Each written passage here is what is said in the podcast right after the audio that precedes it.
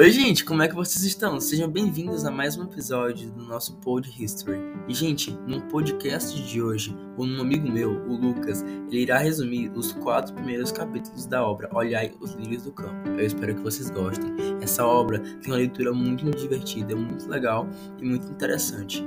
É uma obra realmente muito boa. Eu espero que vocês gostem bastante.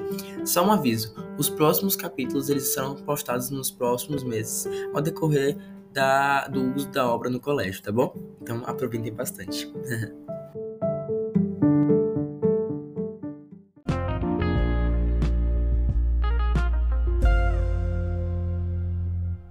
A história é o Eugênio, que ele é um médico e tal. E aí, tipo assim, a Tânia diz que vai botar, tipo, ah, não sei quem, mãe de Eugênio, pra, porque os nomes são muito confusos, entendeu? Então eu vou falar mãe e o pai do Eugênio, aí tu vai saber lá na hora da prova. Tá, tem o Eugênio, ele é um médico e tal, é, e ele veio de origem muito pobre. Tipo, ele era de origem muito, muito pobre.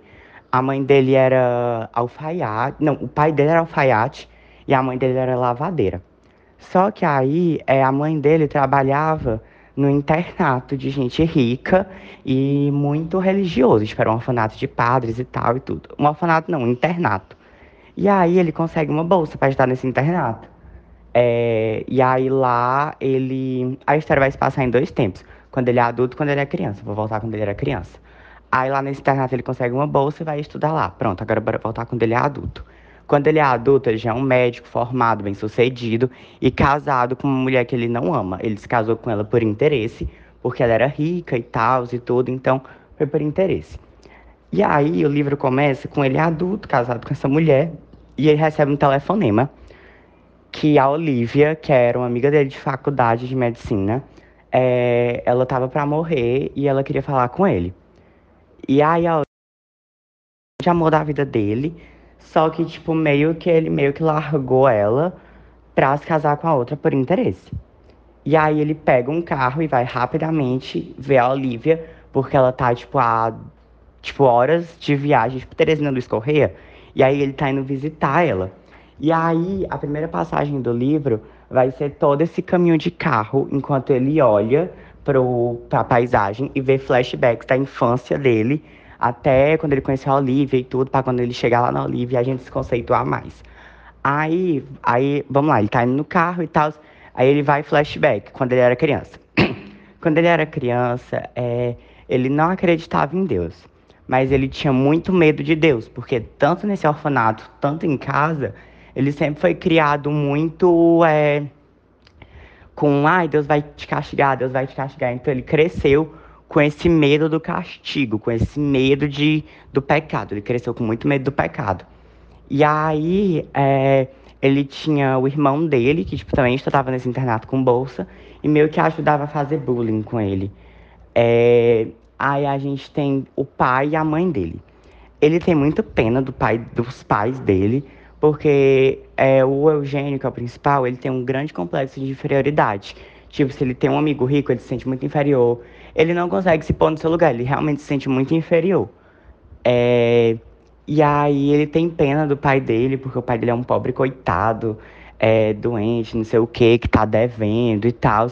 Ou seja, ele, tem, ele, não, ele não ama o pai dele, ele tem um dó, uma pena, uma coisa do pai dele. É, ok. E a mãe dele, ele, tipo, ok, ela é pobre e tal, tipo. E aí ele vive essa vida nesse internato e tal, até que é, acontece uma situação meio assim, que é num dia de tempestade. Ah, pronto. Quando ele tá ali nos seus 14, 15 anos, o corpo começa a dar sinais, tipo, pau duro e tal, essas coisas, tesão e tudo. E aí, tipo, ele sempre foi ensinado que é, a automasturbação e tal era pecado.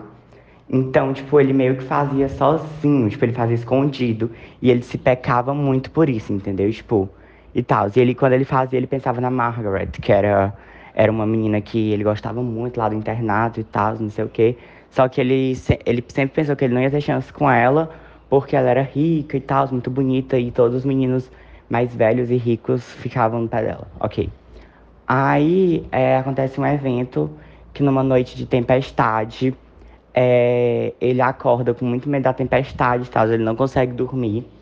E aí é, ele fica meio que a noite toda naqueles cochilos, acorda, não acorda, acorda, não acorda, acorda, não acorda.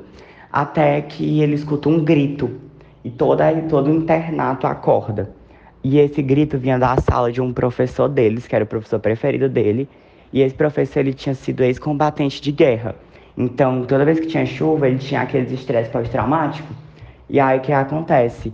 No outro dia, é, encontram o corpo desse professor dele morto. Tipo, o professor se suicidou.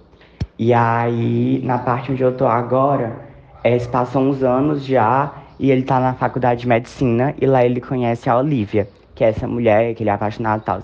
E a Olivia, é, ela é a única mulher na turma de medicina.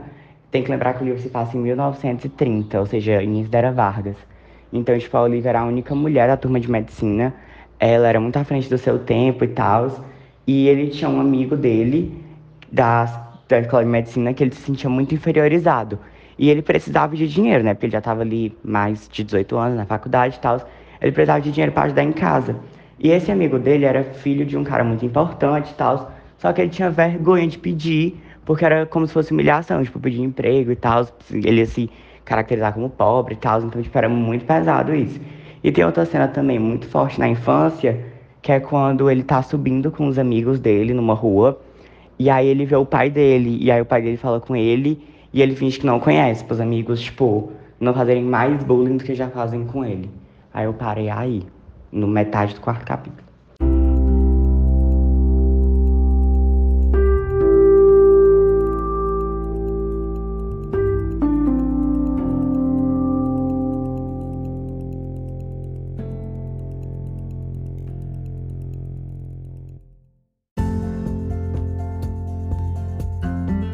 Então foi isso, gente. Eu espero que vocês tenham gostado de mais esse episódio do nosso Pod History. Fiquem atentos, porque futuramente nós teremos a continuação do Olhai os Lírios do Campo com o Lucas. Então fiquem bem ligados que futuramente nós iremos postar novos podcasts.